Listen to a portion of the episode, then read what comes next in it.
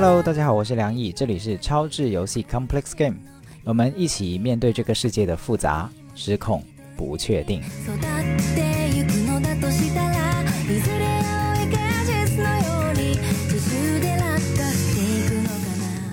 这一期我们会讲一个东西叫专业主义。呃，为什么会谈专业主义这个问题呢？突然间蹦出来一个哲学概念哈，是因为 最近这个民政部跟国家发改委联合编制了一个叫做“十四五”的民政事业发展规划，其中呢就有明确要求加强婚前指导、婚前保健、婚姻家庭关系调试和离婚辅导，减少婚姻家庭纠纷这样的一些政策。这么说，就是在亲密关系教育这个领域里面，就算是个大新闻了哈，因为就是等于是国家的最高权力部门直接对这个领域的发展做出了支持跟规划性的一个建议。然后它细节我没有读完哈，我把这个细节也读完，说是通过公益创投、政策扶持、经费补贴、政府购买服务等方式。引导社会组织、基层群众性自治组织和专业人才面向社区开展家庭教育、反家暴教育、恋爱、婚姻、家庭观念教育、生活减压和社会支持等预防性专业服务，鼓励有条件的婚姻登记机关设置社会工作岗位，开展社会工作和志愿服务，推进婚前辅导教育服务平台的建设。实现婚姻家庭辅导室（括号婚姻家庭纠纷调解室）在县级以上的婚姻登记机关覆盖率达到百分之八十。所以它是基本上意思就是说，在呃能够政府想到的办法哈，不管是创投还是补贴，还是政府购买社会服务等等的方式，然后去支持一些婚姻登记的机关。装备起就是等于配备一个婚姻调解的调解室，以及可能会购买一些在结婚之前去学习的这样的一些服务，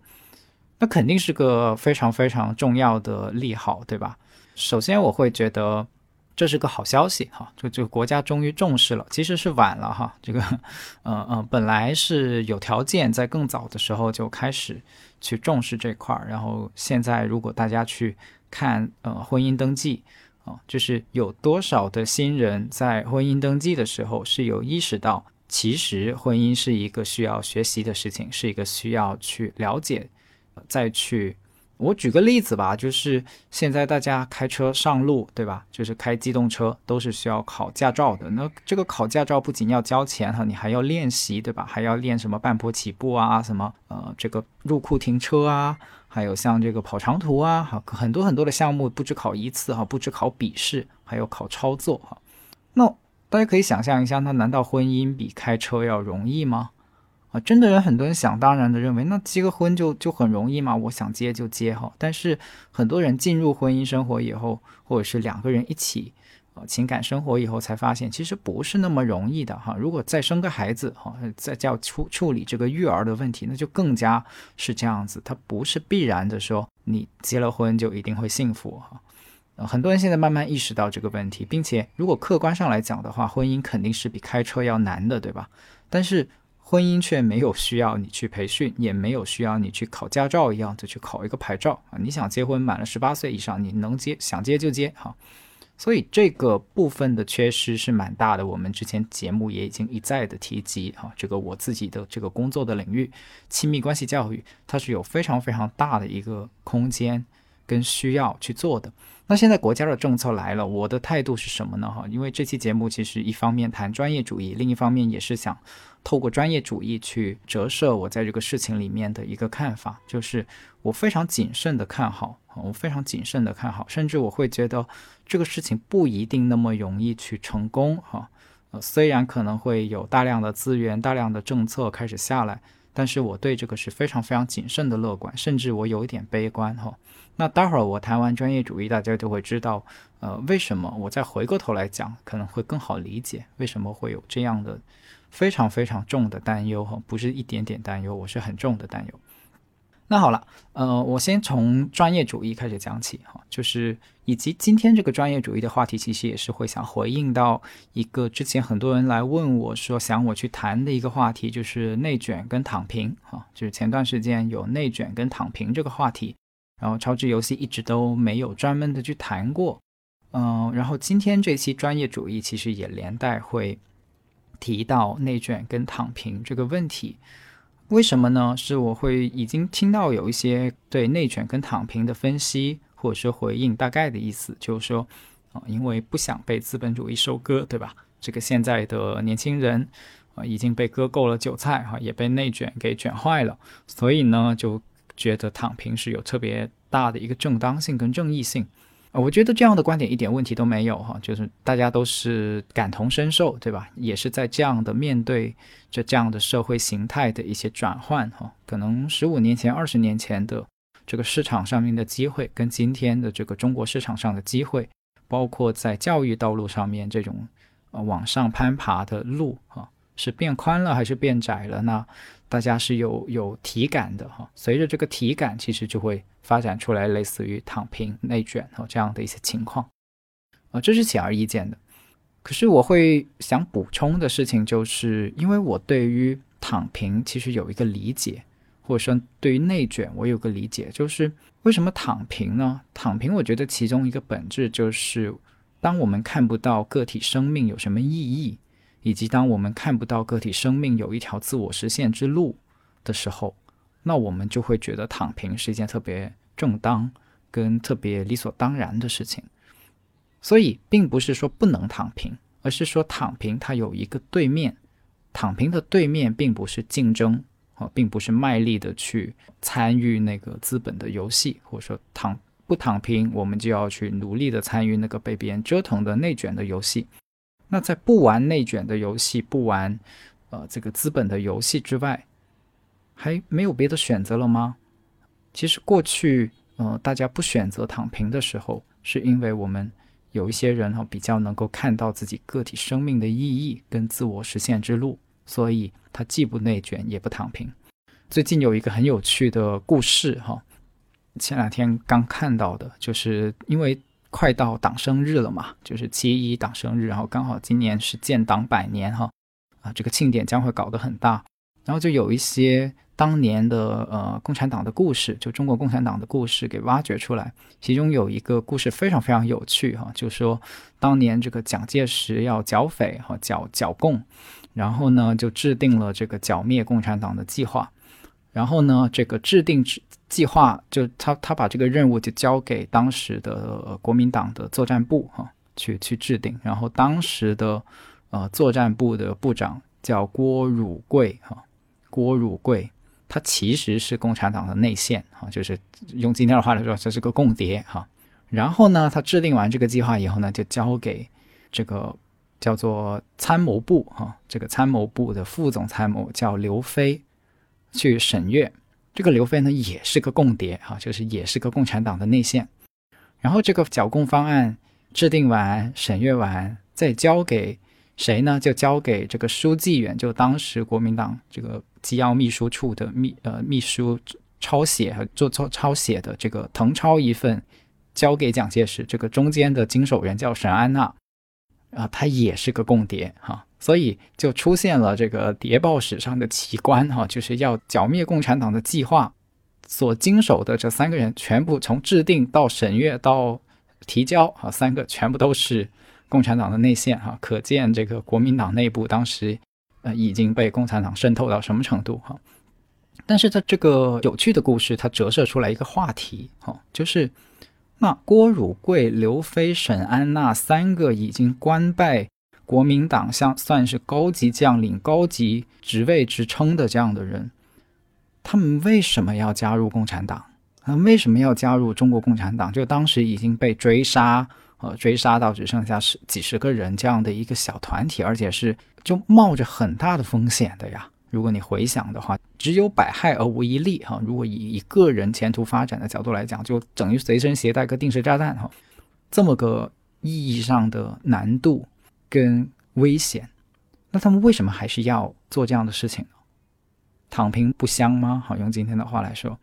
呃，这个好好的做国民党的高级官员不香吗？哈，但个体的生命选择，我们可能说是各有各有，呃，这个取向。但是如果这是一个不只有一个人这样想这样做，那么我们说就是有一些共性了。啊，其中一个我们现在所说的共性就是说啊，为了大义哈，为了这个历史啊，为了人民等等。嗯，我觉得。能不能去安这些名号哈？可能要得回到这些人物当年自己写的秘密日记啊，或者说一些更加个人的他们的亲人之间的口述啊，回到他们的个人成长史啊等等去看。但是有一个东西，我觉得是有共性的，就是他们肯定是看到了一些个体生命的实现的道路，或者说个体生命实现的意义，所以他们才会做这样的事情。啊，而不是说我单纯的为了我我做了这个事儿能不能多买个房子啊，做了一个事儿我能不能加官进爵哈？这个荣华富贵在这三个就是我们现在可以用革命英雄去描述他们了，对吧？在这三个革命英雄的心目中哈，可能是不那么的重要。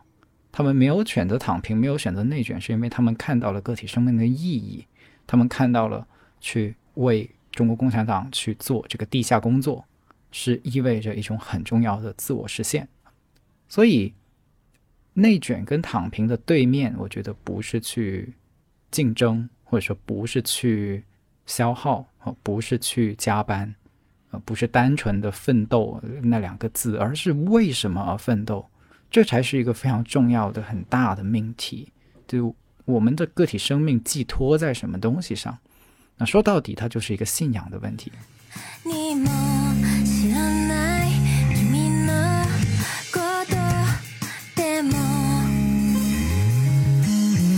所以这个话题其实会涉及到今天我们所说的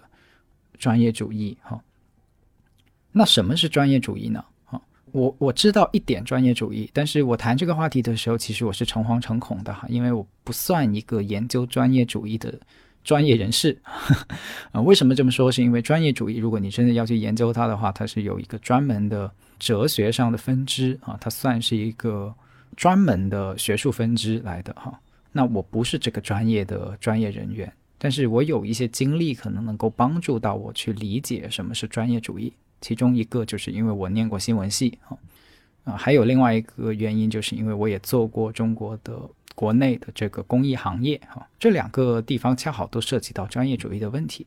那所以，我可能接下来的是一些诚惶诚恐的个人分享啊，但是我觉得也能或许能折射出来一些东西，哈。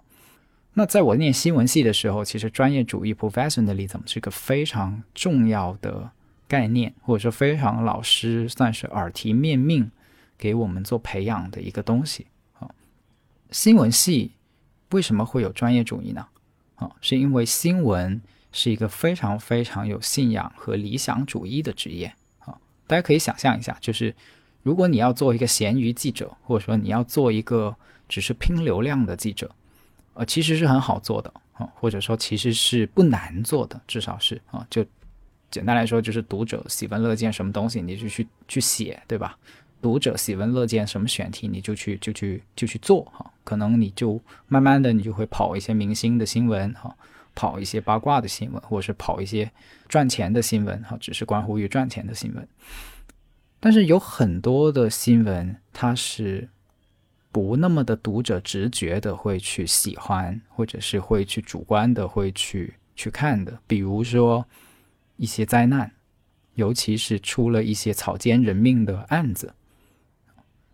现在有一些记者，就普罗大众会给予很高评价哈，就如果一个记者能够铁肩担道义哈。他能够秉笔直书啊，不说谎，真实的把一个新闻的内部的真相给它呈现出来，那么大家就会对这个记者会怎么样赞赏有加，对吧？但是大家有没有想过，一个记者为什么愿意这么做？啊，这愿意这么做不容易的。你想一下，如果只是靠每个记者自己的道德良心，哈，这是一个多么孤独的路，并且这个选择可能是多么的随机，啊。所以新闻行业里面其实有发展出一种叫做专业主义的东西。简单来说，就是新闻系的同学自他学习新闻，他就会慢慢开始接触到这样的一个专业主义。这个专业主义就有点像，我们可以理解成有点像一个，呃，大学里面的什么什么协会，它有传统，就是告诉你说，嗯，既然你进了我们这个协会哈，我们协会是有传统的哈，我们这个协会有什么什么样的优良传统，然后呢，就带着你去做这个事情的时候呢，就一点一点的把这个优良传统给传授给你哈。新闻里面的专业主义就有一点点像这样的味道，就是老师会不断的一篇一篇的报道给你讲哈，就是过去的名记者做过哪些报道，然后。呃，写得好啊？为什么写得好哈？他怎么样的去捍卫住了一些道德良心啊？怎么样的去贴贴近了呃客观真相哈？因为在新闻这个行业里面，要找到真相其实是很难的啊，并不那么容易哈。很多人可能会觉得，哎呀，记者不就是拿个麦克风怼到人家面前去问两个问题，只要你中间没有动什么歪心思，不就可以了吗？啊，其实不是这样子的。就是，尤其是一些很复杂的事情。举个例子，比如说某个地方哦出了什么，是一个爆炸的意外哦，马上就死了好多人。然后你一个记者，你去到现场，你想一下，你到底要问谁？先问谁，再问谁？啊，问什么样的问题？对方已经很伤心了，我能不能问某些问题？啊，会不会构成二次二次伤害？啊，我既要完成我的采访任务，给到大众一个真相的交代，但同时又要照顾到家属或者是各方的感受，这里面是有很多伦理的，有很多的道德选择，这个里面就会有专业主义它的一个呃要去处理的部分，就是专业主义其实就包含在做这件事情的过程中，大家会讨论怎么做是专业的。怎么做是业余的，怎么做是其实是没有技术含量的，怎么做其实是一个非常随便的做法啊，而怎么做其实才是一个专业的做法，而这些专业的背后它是有价值的，比如说我们怎么样去维护到真相，怎么样又去保护到个人啊，怎么样去平衡这个给公众的资讯跟保护隐私之间的之间的这个两难啊，嗯，其实是不容易的。那其中有一个很重要的。专业里面会留意到的东西叫做平衡报道，现在已经在很多的报道里面，平衡报道已经消失了。什么叫平衡报道？就是如果一个事情里面有好几方，哈，就是牵扯到好几方，那么至少应该要让每一个相关的人都有说话的机会，都有他给他自己表达的机会，哦，这个叫平衡报道。那平衡报道在。传统新闻的专业主义里面是个，呃，几乎算是一个基础吧。就是你做不到，这就有点像，怎么讲？怎么打比方？就有点像一个基本的动作你没有做，就有点像开汽车的时候你要左转弯，但是你没有打灯，呃，类似于这种程度的失误啊，或者说类似于这种程度的犯规啊。那可是现在有很多的报道已经不遵守平衡报道了。其中一个很简单的原因，就是因为只要你不平衡报道，那么这个报道就会有非常严重的偏向性，而这个偏向性，读者是会看得很爽的。啊，读者看下来啊，你看这个这个文章一路看下来，哇，这里面这个人就是个这个坏人啊，这有一个受害者，有一个坏人啊，那个坏人多么坏啊，看完就热血沸腾，然后就开始转发啊。所以在现在之前有有一期节目我也谈过了，就是现在的媒体环境是一种以转发。为动力为主导的这种传播机制里面，其实平衡报道是非常不利于传播的，因为它会让大家变得更冷静，会让你更全面、更理性、更客观的去看待一个事情，也给了不同的人表达的机会。哈，它是公平的，但同时平衡报道会影响到它的传播力。好，所以现在很多的媒体、很多的记者、很多的。呃，新闻机构放弃了平衡报道，呃，不是新闻机构放弃了平衡报道，确切的说是媒体自媒体，啊，现在的公众号背后你都没有办法，可能你都不知道他到底是不是个记者啊，他可以安坐家中，打开键盘就开始去录，呃，开始去去写他的这个呃文章，好，所以你其实没有办法知道他是不是个记者，但反正我们看到的现象就是越来越多这样的。出来的媒体产品，或是媒体的文章、媒体的信息里面，它是没有平衡报道的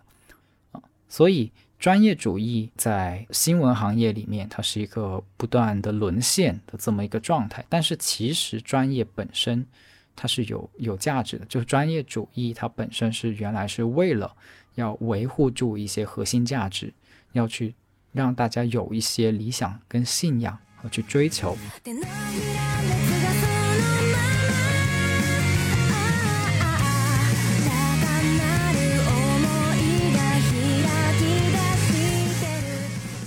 而其实不仅新闻行业会这样，如果我们去看一些其他的行业，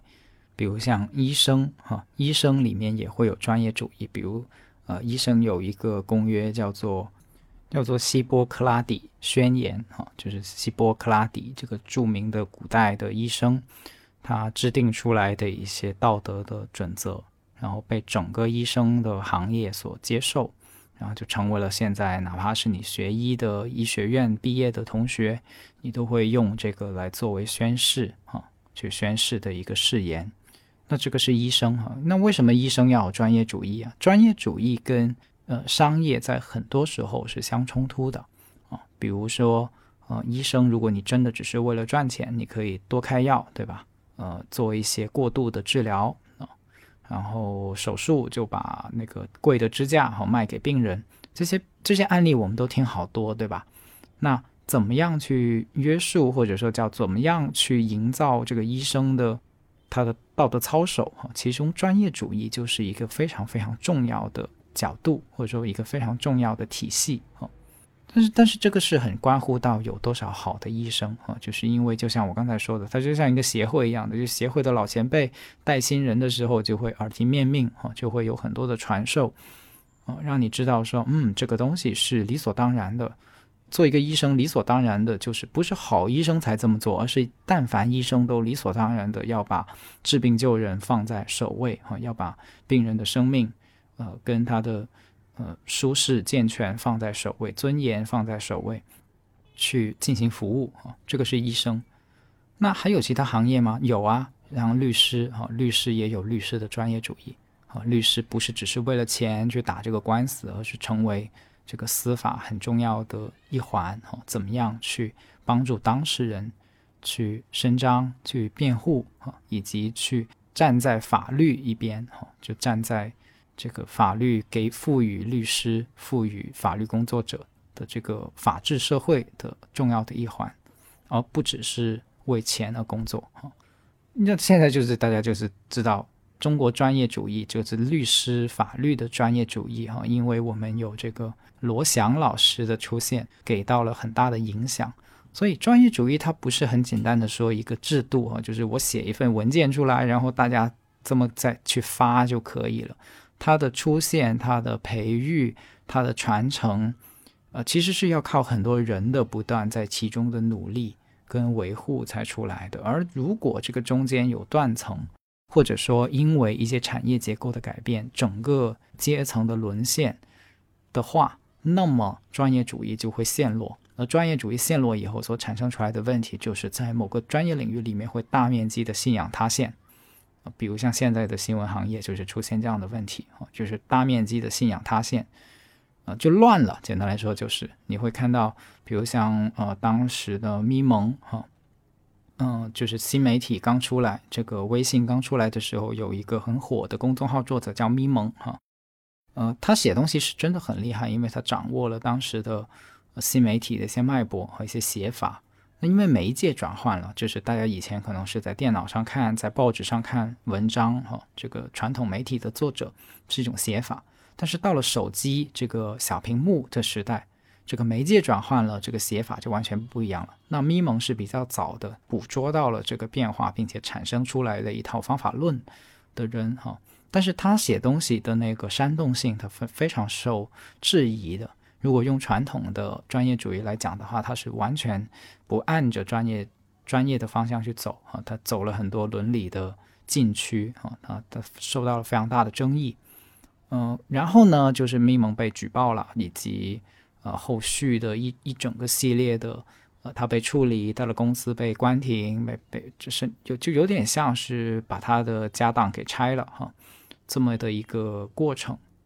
呃，我不展开这里面的故事哈，这个里面有很多的故事，但总的来说就是有，在一个，但是哪怕咪蒙挂了哈，或者说他的公司给关停，但是他所开创的这种写作风格，这种呃写写文章的方式，现在是已经在泛滥哈，在比如像头条呃这些这些好这些 A P P 里面哈。很多的微信的自媒体也在学，哈，学到了以后呢，就大面积的文章现在已经变成这样子了。我我我想这个已经能用信息污染去形容了啊，就是这些，当然不能全怪咪蒙啊，这是一个标志性的人物而已啊，它代表了某种潮流，所以在这个行业发生剧烈变动的时候，它很可能有的时候会出现专业主义的陷落，而专业主义的陷落其实就标志着一种行业信仰的线路，也就是刚才我说的，你个人在这样的行业里面是很难找到。自我实现之路的是很难找到意义之路的，因为大家好像都只是在搞钱哈，谁谁搞钱来得快，谁就会成功啊，有一种成王败寇的感觉啊。特别的那些英雄人物，就不是在用他们的美德跟功绩去衡量，而而只是在用能不能搞到钱去衡量。那上行下效的影响的结果，就是整个行业里面的人都会觉得哈，这个已经。呃，礼崩乐坏哈，就没有没有了一个准则，然后就会导致信仰的陷落。所以专业主义里面其实是我觉得是包含三块的，一个是专业的信仰啊，就是它包含了一些对专业的信仰，就是到底这个专业的理想是做什么的，它是维护什么的，它是捍卫什么的，它要守住一些什么东西，呃，哪怕千金都不换哈，这个叫专业信仰。那第二个是叫专业技艺，就是只有信仰还不行，他还得有技艺，就是比如说医生哈，医生有医生什么样才叫医术啊，有一个不断的培养跟淬炼的过程。新闻记者也是哈，好的记者是怎么样一步一步训练出来的，然后像律师哈也是哈，一律师是怎么样一步一步训练出来，有很多技艺技术。是有技术含量的，所以专业主义它把一个工作变得，就现在大家已经把这个东西变得理所当然了，知道吧？就是连去开个锁，可能我们都会会问一下师傅啊，你是专业的吗？哈，你真的是专业做这个事情的吗？啊，这个专业技艺其实很有趣的，嗯，大家可以细想一下哦，就是篮球运动员，我举个例子，篮球运动员，篮球是个专业，对吧？嗯，是个领域，然后篮球。的运动员，他其中一个很大的幸福是什么呢？就是他可以不断的比赛。我们每一次比的都是篮球，然后因为规则设置好了，然后我们只要裁判、场地、观众等等都具备的情况下，我们是可以不断的去打篮球赛的。那在这个打篮球赛的过程中，就会产生荣誉啊，就是你作为在这个联赛中去征战的人。然后你就会发现说，哎，只要我击败了对手，我就是胜利；只要我呃打到总冠军，那么我就能够获得获得终极的意义哈。获得了这个总冠军以后，我还能卫冕啊，还能三连冠啊，还能建立这个王朝啊等等。也就是说，在这个过程中是有意义的，它是有意义感的。就是篮球运动员获得意义感，它并不难，因为。你去打比赛，哪怕你输了，你也可以高昂着头颅说：“至少我征战过啊，我努力过，我为这个荣誉奋斗过、奋战过。”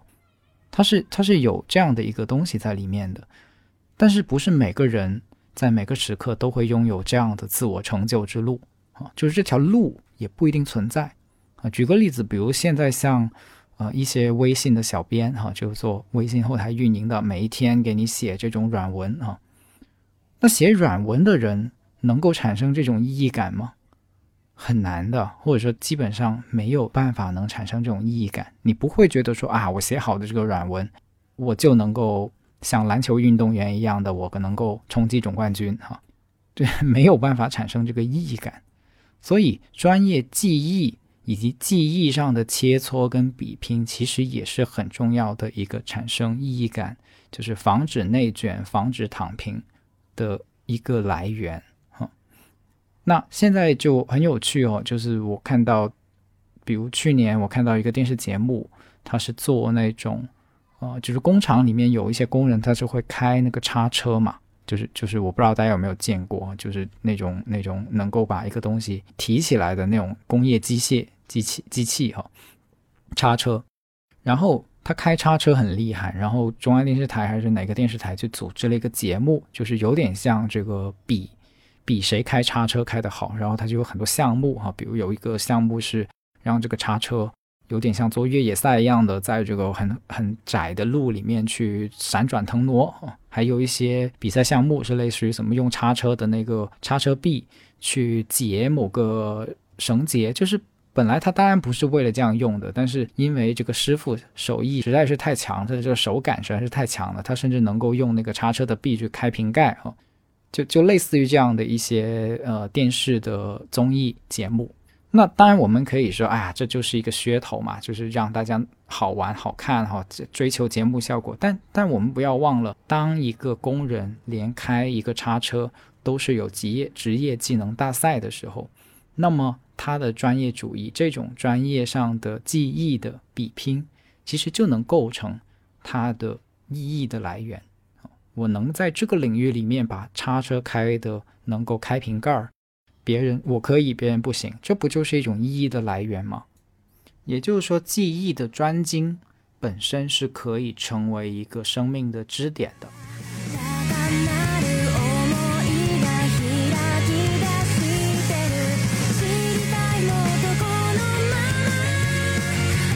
然后，专业主义还有第三个部分，就刚才谈了，呃，专业的信仰、专业的技艺。那还有一个部分是专业的标准，什么意思呢？就是基本上，呃，所有的这些行业协会，它都会有一个功能，啊，就是颁布一些职业的标准，以及颁布一些职业的资格，啊，发放一些职业的资格，它起到了一个认证的作用，嗯，这个就跟，呃，这些专业主义的起源，其中一种起源是相关了，就是呃。它其中一个起源是欧洲的商业行会啊，就是这些商业组织，它为了更好的去做生意，所以抱团啊。大家可以想象嘛，就是当你去找一个领域的事情，你自己又不熟悉的一个领域的事情要去做的时候，那么你当然想得到的是专业的服务，对吧？那怎么样去判断到底一个东西是不是专业的呢？那可能你就会现在很多人就会看证书，对吧？看你的职业资格。那这些职业资格、职业证书这些资质又从哪里来的呢？谁有资格去颁发这个职业证书、颁发这个职业资格呢？啊，呃，有的时候这个主体是国家，有的时候这个主体是大学，有的时候这个主体就是这些行业的协会和这些自己行业本身的专业的人所组织起来、有江湖地位、有名望的人组织起来的这样的行业的协会。然后由这些行业协会建立了微信以后，制定一些行业的标准啊，然后再去发放这个行业的职业资格资格。那当一个行业长大到差不多的时候呢，它就会上升到国家的层面啊，可能就会开始有一些公权力的介入。所以现在我们国家，比如你像律师哈，律师的资格证，它是要国家去司法考试哈，要国家来维护这个秩序啊。那有一些小一点的领域部，或者是在一些小一点的国家，哈，不像我们国家是个大国，在西欧的一些国家，它可能就是依靠一个行业协会这样的方式去颁布一些专业职业资格。那在一些小一点的领域呢，那就那就真的就是呃，行业协会可能起到非常主要的决定作用。那所以从起源上来讲，这个行业标准它的功能、它的作用是为了跟外界去交互。它是一个交互的作用起源的，并不是说它天然的就一定有这个资格去做这样的事情，只是为了好识别只是为了好找，就有点像我要找一个专业的修水管的，然后我就去管修水管协会哈，去给我推荐一个人，大概是这么个意思。但是这里面会有一个问题，也是今天我谈专业主义里面会非常希望去提到的一个问题，就是正是因为。专业主义的这个主体啊，比如像某某协会，它有发放某个资格的权利，它就产生了这样的一种权利。那么这种权利是不是正当的呢？是不是合理的呢？会不会腐败呢？这就是一个很重要的问题了啊。比如哈，就现在我们对于专业的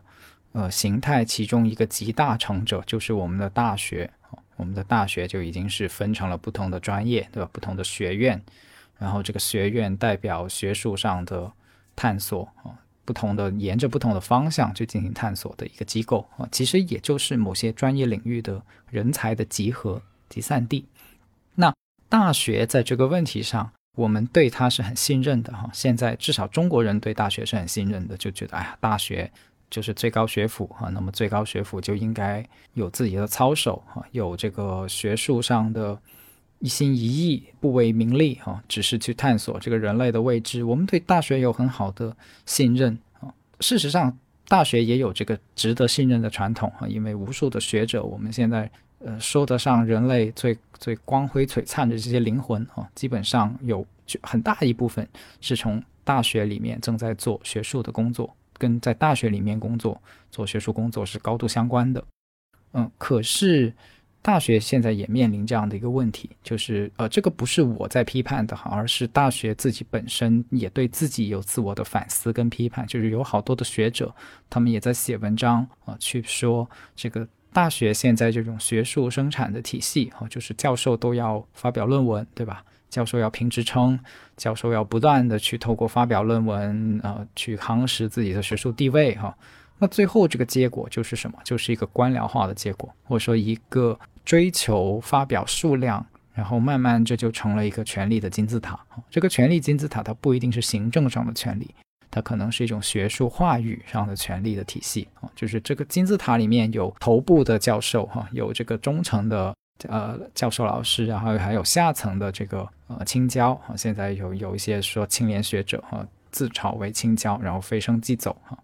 呃苦苦挣扎的青椒小青椒。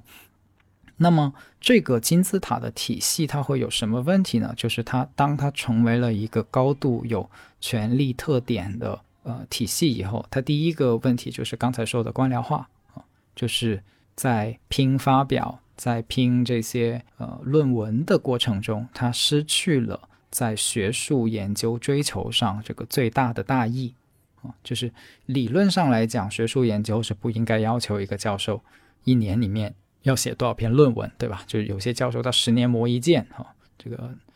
呃花十年的二十年的时间才研究出来一个成果，然后石破天惊的一个革命性的改变，这完全是很正常的嘛，对吧？但是。呃，现在的一些学院的绩效的考核，就逼着这些老师要去在一定的时间里面去出产一些论文啊。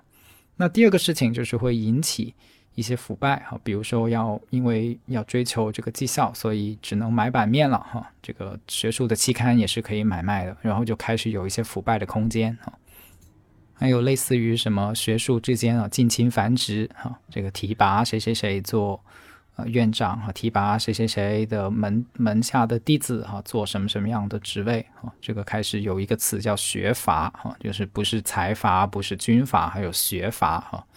学院里面也有门阀啊，开始有这个。那这些跟这这就回到我们的主题，就是专业主义里面其实是有专业信仰的。那他其实为的就是在这个官僚化的过程中去做抵抗哈，就是两股力量会相抗衡，呃，以不至于堕落的太快。但很吊诡的事情是，当这个专业不断的壮大发展的过程中，又会自然的产生这种官僚化跟这种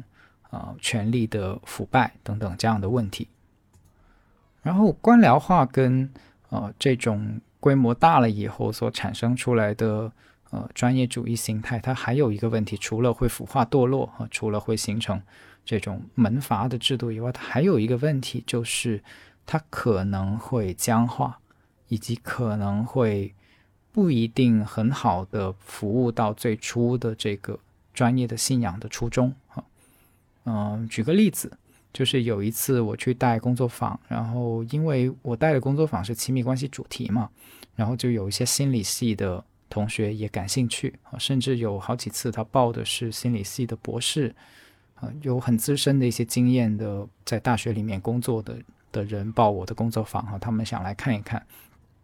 然后上完以后，其中一个博士就跟我说，他问我啊，他说你有没有念过心理系？其实我说我没有念过心理系。然后他说后面一句话我至今记得，相当震撼。他说幸好你没有。我再重复一遍，他跟我说：“幸好你没有。”然后我们当时就两个人就都笑了，就是在当场就哈哈大笑，因为我们非常明白对方到底在说什么。是因为现在的心理系的培，当然我不认为我比心理系要厉害很多哦，就是就不是这个意义上的这句话的解读，其实不是这个意义上，他是他是想表达说，呃，在我的工作坊里面所领会到的或者是学习到的一些东西，恰恰是现在的学院心理学的教育里面去缺失的。啊，可能他知道，就我我其实也不算没有上过心理系哈，我也曾经知道心理系在教些什么，因为我在一个实验班里面学习啊，就是那个实验班是一个通识教育的专业，所以什么科目都要学嘛，其中一个科目就心理学，所以其实我也很清楚心理学的培养路径是怎么样的，到底心理学的同学会学到一些什么东西。那我就发现，呃，心理系的同学学了这些东西以后，他是不足以去带领一个工作坊的。他是不足以去很好，甚至不足以很好的跟人建立关系啊啊！比如说精神分析，可能花很多的精力去分析对方的一些话语，分析对方的精神状态，但是就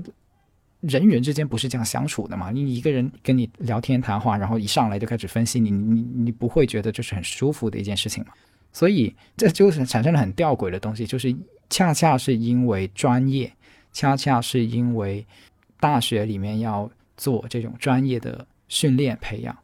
可能反而会忽略了一些很重要的，其实在专业的角度来看，应该去了解的、应该去训练的、应该去培养跟成长的部分。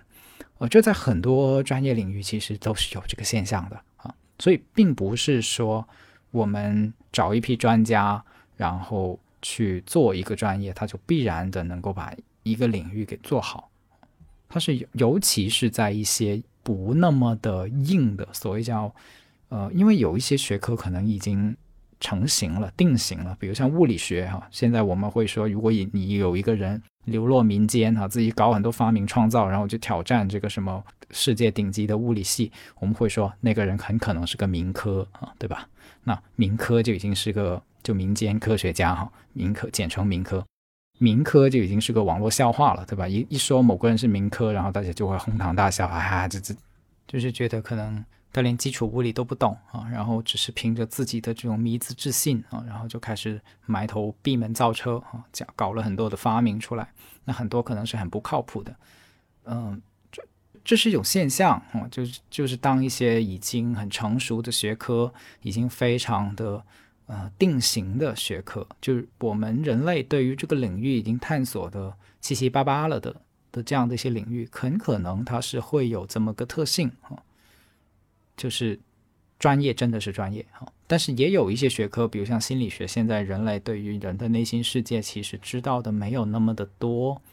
这个谜题可能只解了不到百分之十。那么在这样的情况下，如果我们一口咬定说要把现在的这些专家推到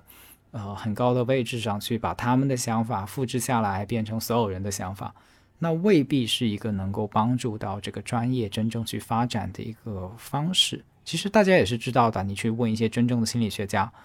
他们也会告诉你啊，现在我们是真的无知啊，我们对于人类的内心啊，比如像抑郁症到底是怎么来的，我们现在其实都搞不清楚啊，没有办法一口咬定说抑郁症就是某个某个原因而来的啊。或者说，哎，这个性取向到底内心的心理机制是怎么样的？现在也没有人能够一口咬定说我已经破解了到底啊，这个同性恋他的内心的心理机制是怎么样的啊？到底是遗传还是后天呢？这都一直还是在争论。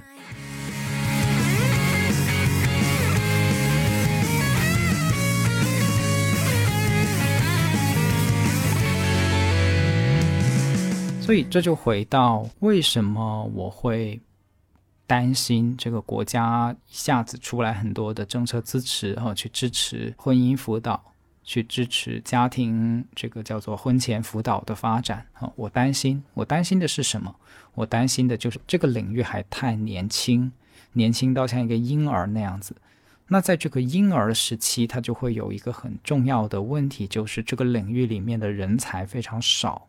这个数量非常少啊！曾经有一个知乎上面非常火的帖子哈，他就是回答说啊，为什么中国或者放眼乃至全世界哈，这个做婚前辅导的这个服务这么少啊？到底有人提问说，他的到底我要去怎么样去找到这样的服务？那其中一个答主他的回答很经典，他就说，在中国能够做这件事情的人可能不超过五十个他说：“你想一下，一个只是念了一些心理学的学位，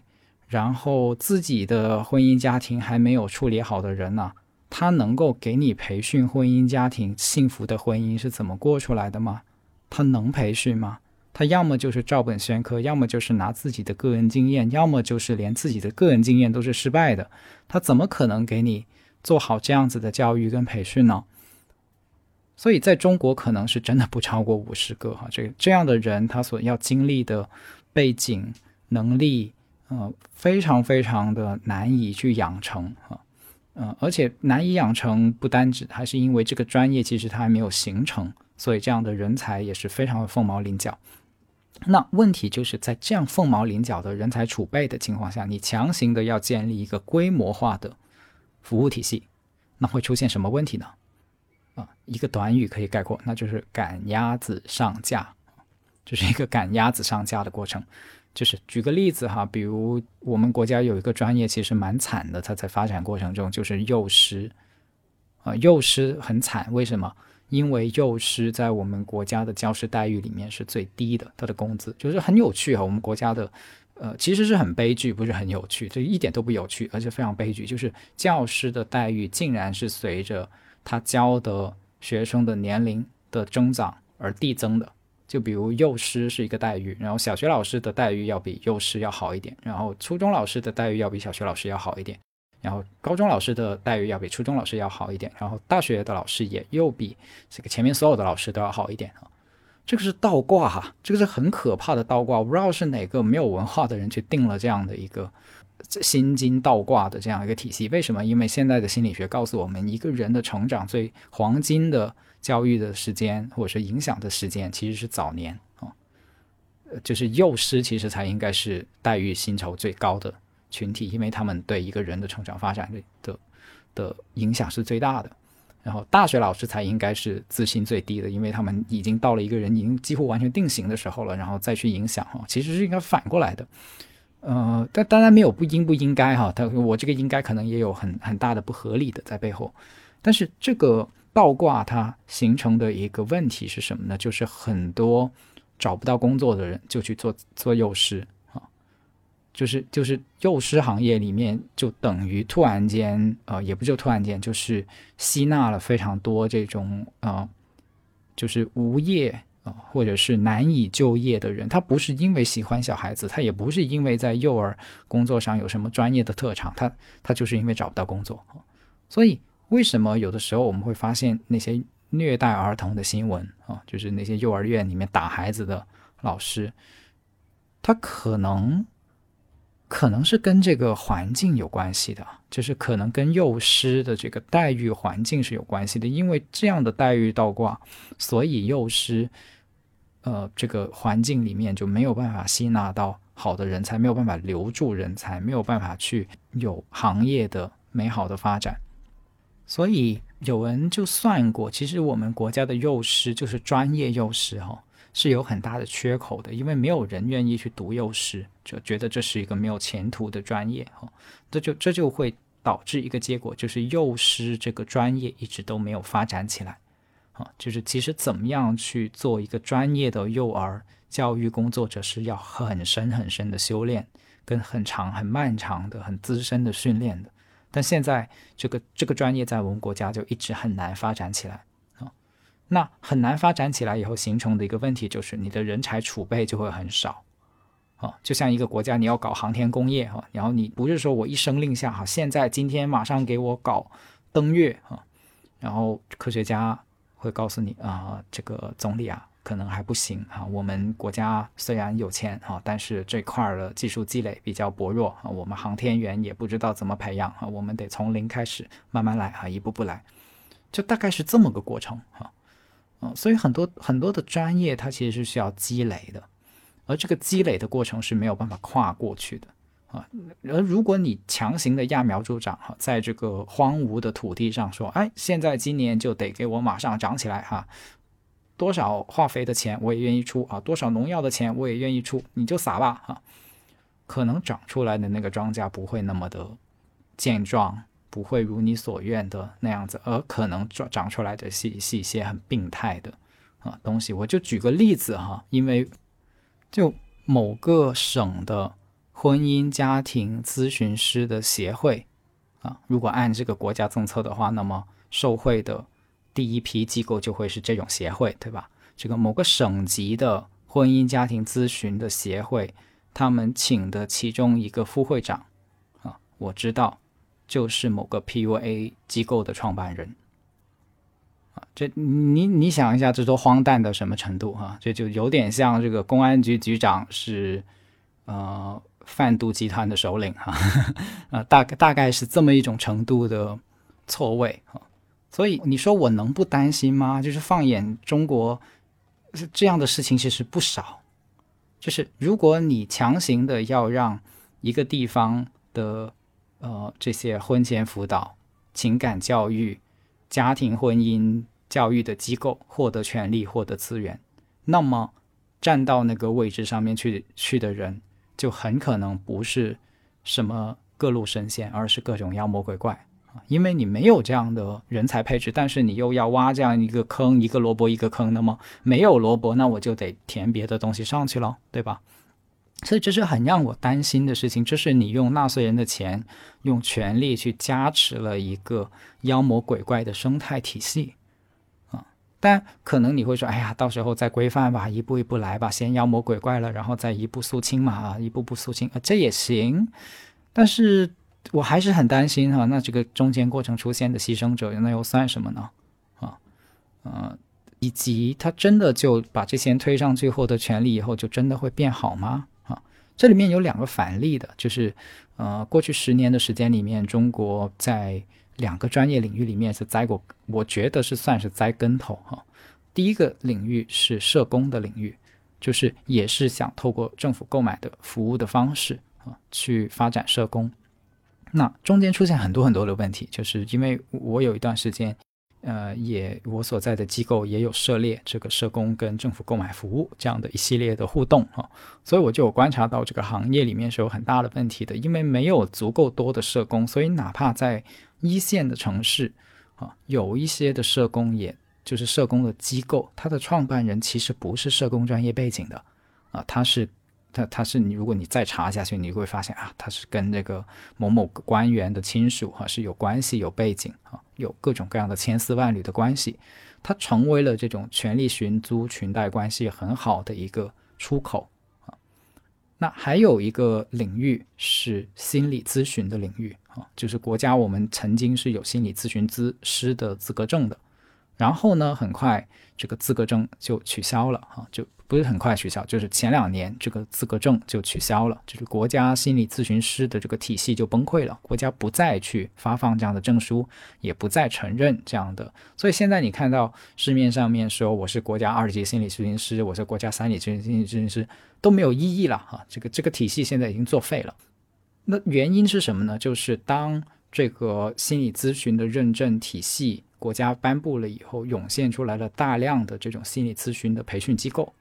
而如果你去考的话，你就会发现，其实也就是做做笔试啊，然后再找一些督导和混混时间，其实你就能拿到这个资格证。它是真的不代表你有多强的专业实力啊，所以这就是一个什么过程呢？这就是一个挖墙脚的过程啊，我称之为挖墙脚的过程，就是最初的那一批心理咨询师可能真的是根正苗红，真的是专业过硬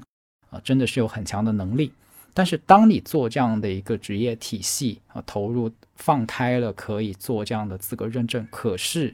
这个行业其实没有充分发育起来的，这个行业其实还不成熟的，那么就会出现大量的人涌入进来，并且经过刚才我说的那种考试培训式的呃过程，缴个几千块、几万块，然后就等于是买了个证啊这样的方式，那。这个证的含金量就会不断的下降啊，直到最后大家会发现这个领域里面你遇到十个可能都没有一个是真的专业的，那么这个体系就崩溃了。那剩下的事情就是国家还愿不愿意为这个领域背锅啊？那国家到最后觉得实在是不行了，看不下去了，于是就一声令下说我不再给你们背锅了哈，这个体系就瓦解。所以心理咨询这个体系，心理咨询师国家认证这个体系现在也是处于这样的一个状态，就是等于是失败了嘛。那所以其实这个案例是特别可以刺激我们去想说，呃，像心理咨询做人的内心工作的这个辅导，它真的适合用这种呃大干硬上哈、就是多快好省啊、规模化、啊认证化这样的方式去推动、去发展的吗？嗯，这样真的专业吗？这样出来的结果真的是能规模的形成一些呃健康的专业的服务吗？啊、我们现在是要打个问号的。但凡事分两面看，这个好消息就是我也看到有一些调查报道，就说有一些呃呃这个公益组织或者是呃婚姻辅导的机构，它是非常需要钱的啊，就是它什么都具备了，它什么技术都过硬，它就是差钱啊啊，它等着这个救命水喝。呃，那这种情况我也不反对哈，我也不能一刀切，这个只看见我看见的，然后我没有看见一些别的。我觉得各种各样的情况跟案例都是有的，但是我我想透过这期节目，呃，表达出来的就是，如果一个领域还没有足够的人才储备，如果一个领域还没有足够多的职业信仰发育起来，那么在这个时候就去做专业的扩张。就去做这种规模化的服务的铺设，可能条件是还不成熟的啊。在条件不成熟的时候去做这种规模化的发展，那可能在几十年后，我们又会迎来一次像心理咨询体体体系或者是社工体系这样的一种呃磕碰啊，这种弯路，这种甚至是倒退。好，那么这期絮絮叨叨的讲了很多专业主义的不同方面哈、哦。希望对大家有启发。然后我也很好奇，不同的专业你们是怎么样看待自己的专业主义的啊？不同的专业你们有些什么样的信仰？也非常欢迎大家在评论区给我们的留言啊，让不同的专业的同学可以相互的开开眼界啊。或者是你对于专业主义还有其他的看法，也很欢迎你的留言。我是梁毅，我们下期再见，拜拜。